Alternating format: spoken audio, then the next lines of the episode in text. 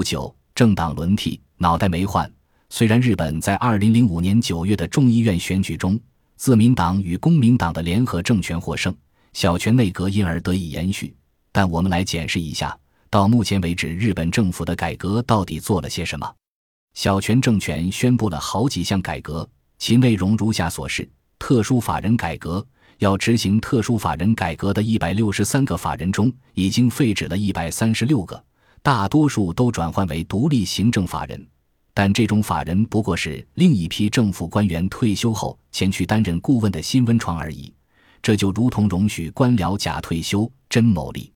公务员的饭碗既铁又金。日本全国公务员人数约四百零四万人，其中中央公务员约有九十五点八万人，地方公务员约有三百零八万人。但在省厅与自治的国家单位外，事实上还有认可法人、特殊法人。独立行政法人、行政委托型法人、公益法人等各种外围团体存在。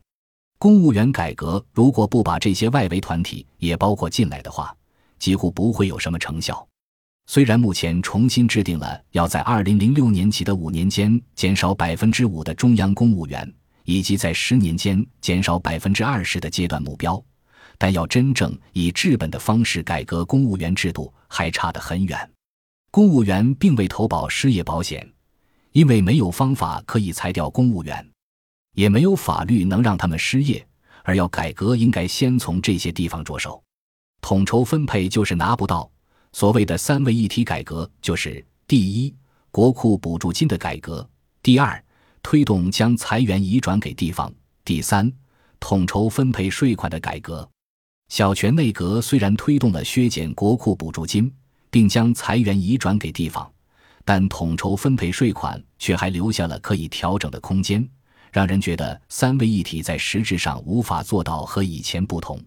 再者，地方的课税自主权也没有获得强化，这样的改革几乎没有什么意义。更本质性的问题在于统治机制的变更。如果地方自治的单位不是道州这么大的区域的话，即使倡导财源转移。也不会有具体效果。先改为道州制，再来讨论财源转移才比较合理。但现在的做法却是倒过来的。